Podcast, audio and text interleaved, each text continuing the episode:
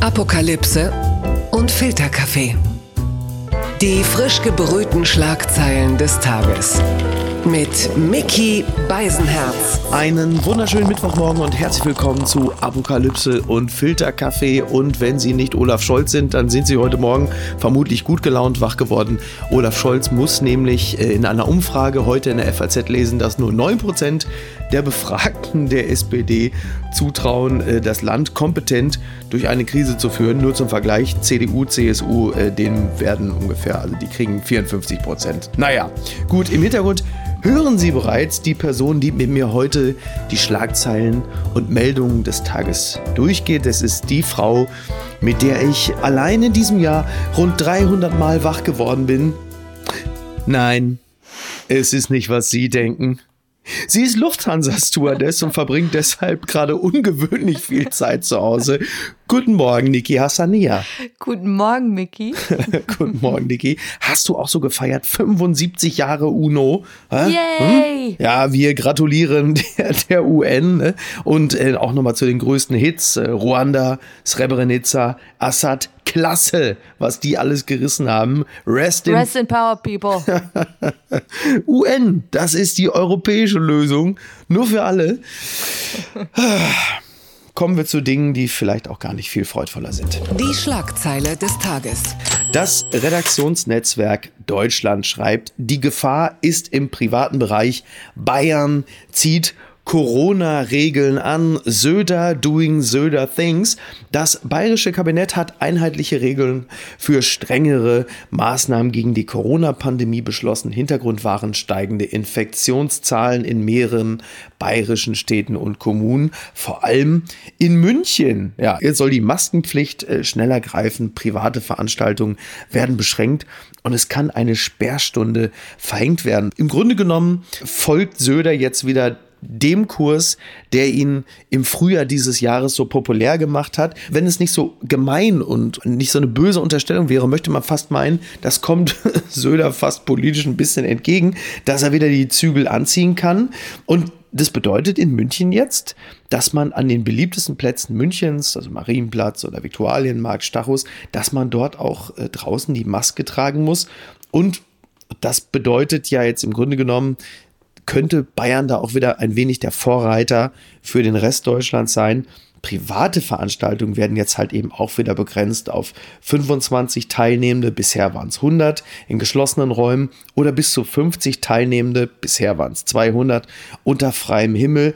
Also das ist jetzt dann endgültig die zweite Welle, oder Niki? Ja, die zweite Welle ist da oder die Dauerwelle oder was auch immer. Ich ähm, habe übrigens gar nicht den Eindruck, dass es ihm politisch zurechtkommen könnte. Äh, mhm. ich, äh, er wirkt auf mich eher sehr äh, ja, zappelig gerade. So dieses, er sagt auch nicht mehr seinen Standardsatz, schauen Sie mal, dieses, ich habe alles unter, ich, ich habe alles unter Kontrolle, sondern es wirkt so nervöser alles, weil er auch ja. ganz genau weiß, dass die Leute müde sind und keinen Bock mehr haben auf wieder alles dicht machen, mhm. auch wenn es vernunftmäßig allen einleuchtet, aber sie wollen nicht mehr. Und ich ähm, fand das so interessant, wie er jetzt auch den Fußballfans abgeraten hat, nach Budapest zu reisen, weil da ja. Zum Supercup-Finale, genau, ja. Genau. Und hat dann auch gesagt, äh, dass, dass das jetzt ein Risikogebiet sei. Und wenn sie zurückkämen, sie alle am Flughafen auch direkt getestet würden. Also es wirkte alles sehr nervös. Ja, dann meinst du, dann macht jetzt Söder eher so den Laschet, ne? Wirkt dann, aber ja, wir werden es sehen, aber was wir jetzt natürlich ganz klar feststellen, ist, dass ähm, die, die Maßnahmen wieder angezogen werden, auch im Rest äh, Deutschlands. Berlin zum Beispiel verzeichnet gerade die höchste Corona-Inzidenz aller Bundesländer. Also die ziehen gerade richtig an, vor allen Dingen Berlin-Friedrichshain. Und das ist ja, wie wir wissen, ähm, äh, früher hätte man gesagt, Hotspot einfach partymäßig, jetzt dann auch Corona-bedingt. Äh, da leben halt einfach wahnsinnig viele junge Menschen, da feiern viele junge Menschen. Und gerade bei jungen Leuten steigen die Infektionszahlen auch extrem an, was natürlich klar bedeutet, dass die besonders lasch mit den äh, Corona-Regelungen Abstand halten, Hygiene, äh, Masken umgehen. Und das größte Problem sind, so wie ich es derzeit empfinde, eigentlich zwei Dinge. Zum einen ähm, sind es die privaten Partys, weil du dort am wenigsten nachhalten kannst hinter verschlossenen Türen, wer da kommt, wie viele kommen, was da geschieht. Mhm. Und äh, natürlich auch dieses sehr, sehr lasche Umgehen mit äh, dem Eintragen in die Listen. So, das ist ja ähm, ganz schwierig, wie wir es jetzt in Hamburg im Schanzenviertel vermehrt haben. Stichwort Katze, aber ein anderer Laden ist jetzt auch betroffen. Und da wird, glaube ich, einiges zu tun sein. Also wenn man da nicht irgendwie künftig auch die, die Betreiber solcher Läden äh, anhält, stärker zu kontrollieren, was da in den Kontaktlisten steht, äh, dann wird das schwierig. Möglicherweise haben wir aber auch äh, demnächst äh, diese Probleme gar nicht mehr, denn äh, es meldet sich äh, jemand aus einer ganz anderen Ecke und das ist Wladimir Putin. Ja, äh, Wladimir Putin empfiehlt der UN den russischen Impfstoff. Russland bringt als erstes Land weltweit ein Vakzin auf den Markt und Putin äh, ist von dem Produkt derart überzeugt, dass er den UN-Mitarbeitern eine kostenlose Verabreichung verspricht. ich kann mir richtig vorstellen, dass sie auch sagen, ja, und wachen Vladimir, das ist wachen in der Charité auf, meinst du? Ja, wachen ja, genau. Die machen einmal die Nawalny-Diät. So irgendwie äh, 20 Kilo in fünf Tagen. Also, das ist doch eigentlich absurd, oder? Du hast ein, ein Land, und das ist ja kein kleines Land, und der Staatschef sagt, ich habe einen, ich habe eine Impfung und alle, alle gucken so nach links und rechts und sagen,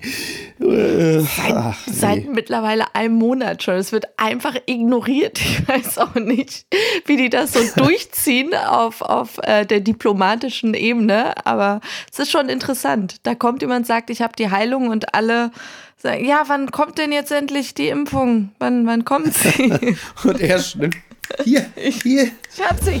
Gewinner des Tages hat auch ein bisschen was mit Corona zu tun. Der Stern schreibt Bundesverdienstkreuz für Christian Drosten, der Berliner Virologe und Coronavirus-Erklärer. Ich wollte erst Erfinder sagen. Christian Drosten wird mit dem Bundesverdienstkreuz ausgezeichnet, wegen seiner hervorragenden Leistung für das Gemeinwesen. So, und ich würde jetzt mal sagen, da wird jetzt, also Julian Reichelt hat natürlich jetzt bereits Schaum vom Mund, der beißt jetzt in sein Wutkissen und schüttelt es hin und her. Ähm, Christian Drosten kriegt das Bundes welches Kreuz kriegt denn dann eigentlich äh, Julian Reichelt? Das eiserne? Aber wir, wir können uns, glaube ich, schon darauf einigen, dass uns allen äh, relativ klar ist, äh, warum er das Bundesverdienstkreuz bekommt. Oder genauso übrigens wie äh, Mighty Nguyen Kim, und auch äh, Thomas Hitzelsperger. An dieser Stelle auch Yay. ganz herzlichen Glückwunsch, Glückwunsch, und ganz liebe Grüße. Ja. Und das ist, ähm, denke ich, sehr verdient, wenn jemand ein, ein Land äh, so, so, so wortreich und fachkundig und zugänglich äh, über dieses Infektionsgeschehen informiert, sodass die Leute nicht komplett durchdrehen. Äh, und uns ja auch so mitgelenkt und gesteuert, was vielen nicht gepasst hat, aber ja, sein, sein Wissen hat natürlich dafür gesorgt, dass wir die Pest irgendwie überlebt haben. ja, ja, absolut, absolut. Jetzt, sagt man natürlich, Podcaster mit medialer Aufmerksamkeit kriegt Verdienstkreuz. Äh, Serdar Somuncu macht sich bereits Hoffnung, aber da müssen wir sagen, da äh, sind die Inhalte nicht so ganz passig. Ähm, übrigens bekommt auch der Pianist Igor Levit das Bundesverdienstkreuz. Und da muss ich offen gestehen, ich weiß, Twitter liebt Igor Levit. Ich persönlich habe da. Warum, warum, kriegt er das Bundesverdienstkreuz? Ich, ich würde gerne äh, seinen Wikipedia-Eintrag unter politischen Aktivitäten steht, Zitat, Levitt meldet sich häufig auf Twitter mit politischen Äußerungen zu Wort. Da möchte ich doch sagen, 90 Prozent aller, die eine Internetverbindung haben, machen das auch. Und ich. Dann kannst du auch komplett Twitter das Bundesverdienstkreuz geben. Say no to racism, against racism. Äh, also, das ist für mich menschliche Baseline. Und äh, dann hat wirklich jeder einen Preis verdient. Und äh, sorry, da möchte ich einfach sagen, warum dann nicht Leuten einen Preis geben, wo alle es verstehen könnten. Äh, zum Beispiel Joko und Klaas allein mit ihren äh, letzten zwei 15-minütigen mhm. ähm, Clips, die sie produziert haben. Einmal Männerwelten und dann die Doku ja. über die Lage in Moria gerade. Ähm, das ist tausendmal mehr Bundesverdienstkreuz würdig als das, sorry, ey. Und dann äh, zu Hause Konzerte spielen, thank you very much, aber dann lieber David Garrett. genau, dann bitte demnächst auch noch David Garrett und Leon Löwentraut, die so ein schönes Beethoven-Bild für, Die, für die Bild. Ja, äh, herzlichen Glückwunsch. Liebe Grüße. Blattgold. Der Spiegel schreibt, Laschet zu März. Es spielt wirklich keine Rolle, wer wen liebt. NRW-Ministerpräsident Laschet hat sich zu der als homophob kritisierten Äußerung seines CDU-Rivalen Merz geäußert. In einer modernen Volkspartei spiele die sexuelle Orientierung keine Rolle. Da äh, würde man jetzt erstmal zustimmen. Es gibt aber eine Geschichte, die dem Ganzen vorausgegangen ist, und das war Friedrich Merz, der war im Talk der Bild. Der Talk heißt Die richtigen Fragen. Und eine dieser äh, vermeintlich richtigen Fragen war, ob er ein Problem mit einem schwulen Kanzler hätte. Und dann sagte Friedrich Merz zuerst, überhaupt kein Problem. Und da hätte man an dieser Stelle sagen können, danke, machen wir einen Haken dran. Und danach kam aber, die sexuelle Orientierung sei ein privates Thema, solange sich diese im Rahmen der Gesetze bewegt und solange es nicht Kinder betrifft, weil er zieht da ganz klar die Linie. Und das ist natürlich, es, es, weißt du, er war doch schon halb durch die Tür und dann kommt aber plötzlich noch dieser Satz.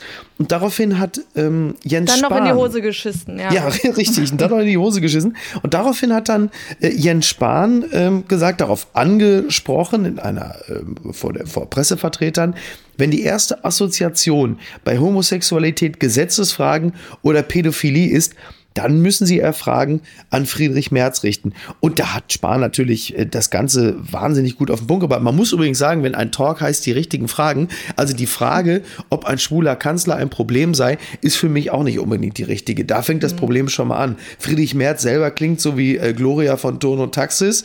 Und ähm, das ist schon lustig in dieser Woche, weißt du, wenn man, wenn es darum geht, äh, also das Christian Linder ja, steht mit seinem rückwärtsgewandten Gesellschaftsbild in der Kritik. Und was sagt Friedrich Merz? Holt mein Bierdeckel und haut dann aber nochmal richtig einen raus und zeigt auch in seiner Sicht auf das Thema Kurzarbeit, wie abgekoppelt er eigentlich so von der, vom normalen Bürgertum ist. Und ich lehne mich mal ganz weit aus dem Fenster. Homosexualität ist ja nun auch sehr tief in der Mitte des Bürgertums angekommen, aber womöglich halt eben nicht im Sauerland, oder? Wie gesagt, ich bin davon überzeugt, dass Merz ein Zeitreisender aus den 50ern ist und äh, gekommen ist, um uns alle umzubringen.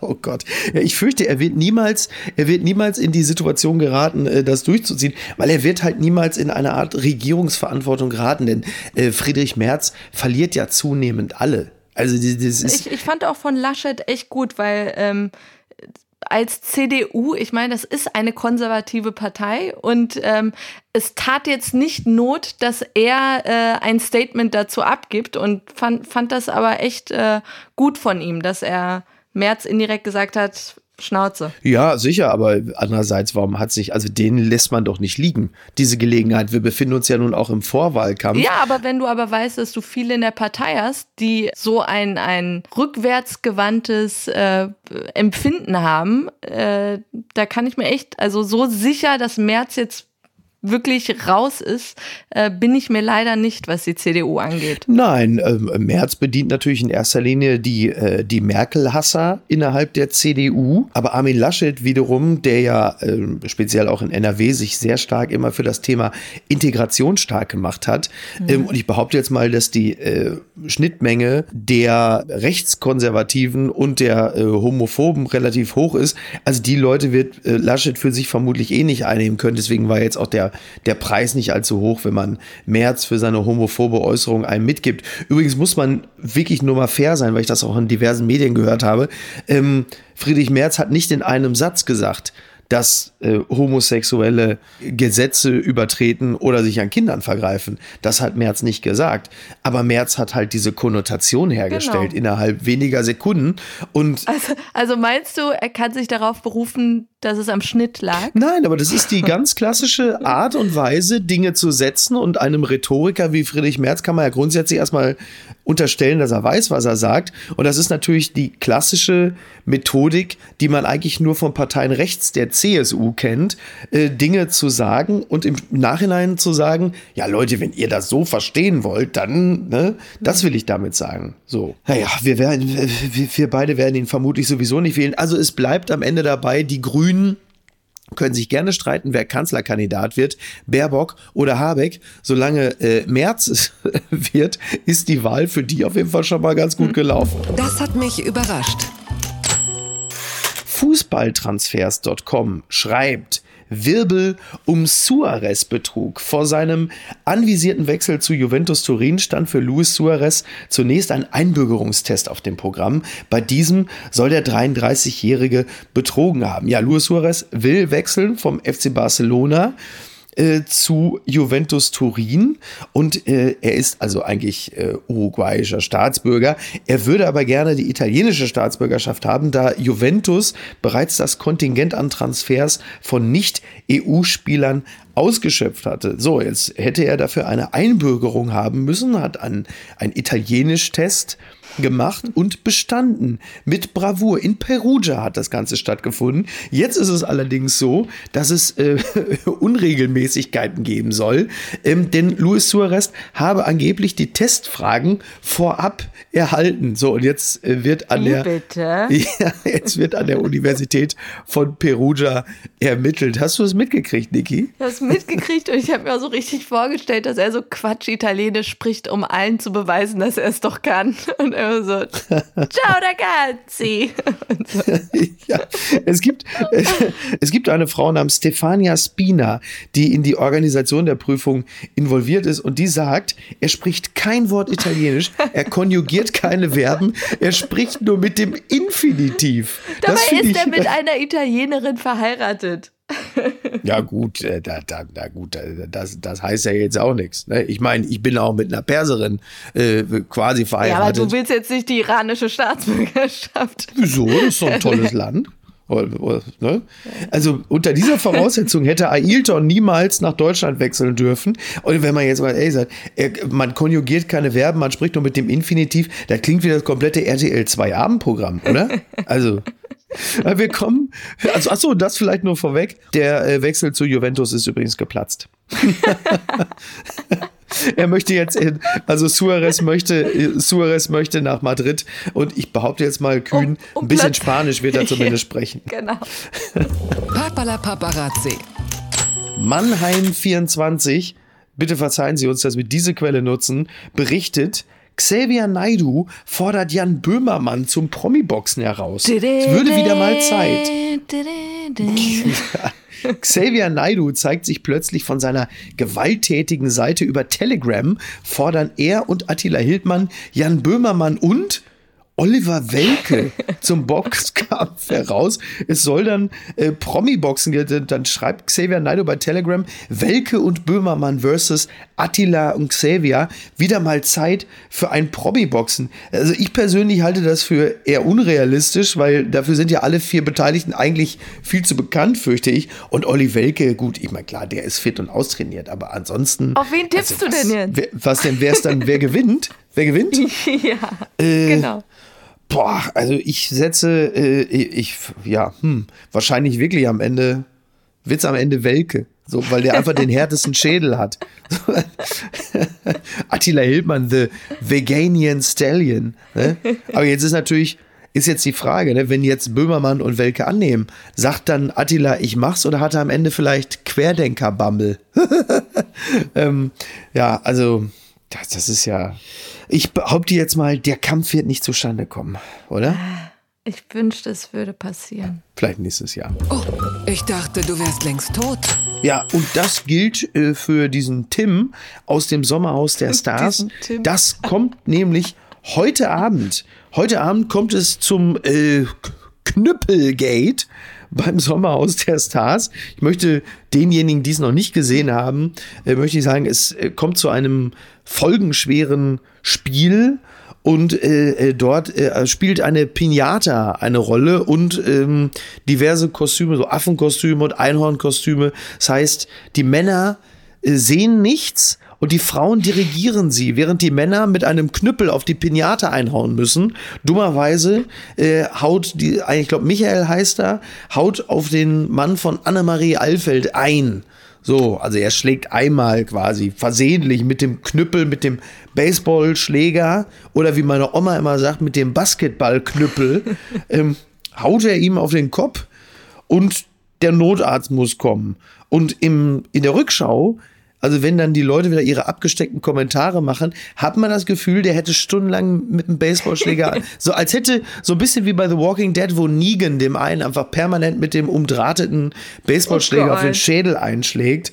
Ähm, also es, tja. Absurd, wirklich absurde Szene. Und dann im Nachhinein wurde es wirklich so ausgelegt, als sei es absichtlicher, äh, ein absichtlicher Mordversuch, obwohl, ja.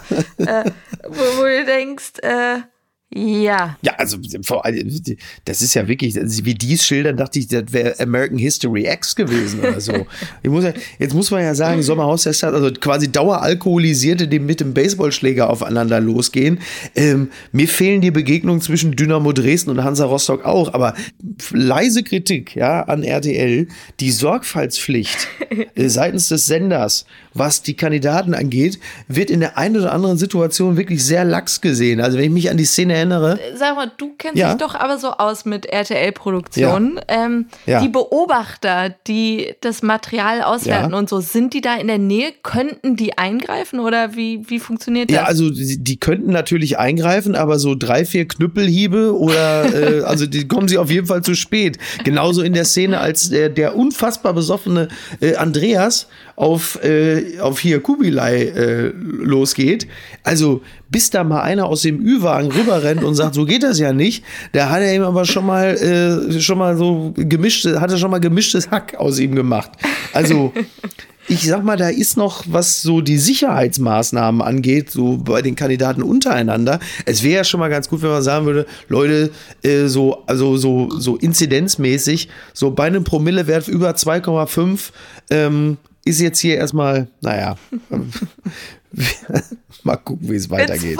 Und was schreibt eigentlich die Bild? Ja, die Bild meldet äh, spannende Sachen, unter anderem äh, vorne auf der Titelseite heute äh, äh, ein Geständnis von Kalle Rummenigge, der sagt, nach Sekundenschlaf, Zitat, meine Frau lässt mich nicht mehr an Steuer. Jetzt muss man sagen, äh, FC Bayern Präsidium und Steuer ist sowieso immer ein schwieriges Thema. und dann haben wir natürlich äh, heute auch mal wieder Post von Wagner zum Ende heute. Niki, bist du soweit? Liebe Maske. Jeder, der eine Maske trägt, hat die wichtigste Entscheidung seines Lebens getroffen. Jetzt kommt's in Großbuchstaben. Ich will nicht sterben. Und meine Mitbürger auch nicht. Leider gibt es Menschen bei Hochzeiten, Familienfeiern, die sich ohne Maske amüsieren. Sie küssen sich auf die Wange, tanzen eng, sie flüstern sich ins Ohr. In einer Kleinstadt wie Hamm waren plötzlich 141 Personen infiziert nach einer Hochzeitsfeier. Wir müssen lernen, uns zu lieben mit Maske. Unser Gesicht ist bedeckt, unsere Gefühle nicht. Mit der Maske zeigen wir, wie respektvoll wir mit unseren Mitmenschen umgehen. Es ist ein Zeichen von Liebe. Herzlichst, Ihr Franz Josef Wagner. Ja, siehst du. I love him. Ja. Und wo wir heute schon, wo wir heute schon in dieser äh, Bundesverdienstkreuzartigen Stimmung waren, jetzt, liebe Hörer, auch zum Schluss, ne? Sie haben es, Sie haben es natürlich gleich erkannt. Für uns spielt heute Frauke Ludowig mit ihren 40 Zentimeter langen Zehen. Frauke, es ist wunderbar. Verdient. Frauke, du hast es mehr als verdient. Frauke, klasse. Frauke, was hat sie? Also sie hat auch schon mal Nazis rausgeschrieben. Siehst du, also bitte. Bundesverdienstkreuz für Sie. Es ist das Bundesverdienstkreuz. Ich höre es schon klimpern. Ah, Wunderbar. So, ansonsten vielen Dank für die Aufmerksamkeit. Wir wünschen noch einen schönen Tag und bis Freitag. Ciao. Tschüss. Apokalypse und Filtercafé ist eine Studio Bummens Produktion mit freundlicher Unterstützung der Florida Entertainment. Redaktion Niki Hassania. Produktion Laura Pohl. Ton und Schnitt Mia Becker und Christian Pfeiffer. Neue Episoden montags, mittwochs und freitags. Überall, wo es Podcasts gibt.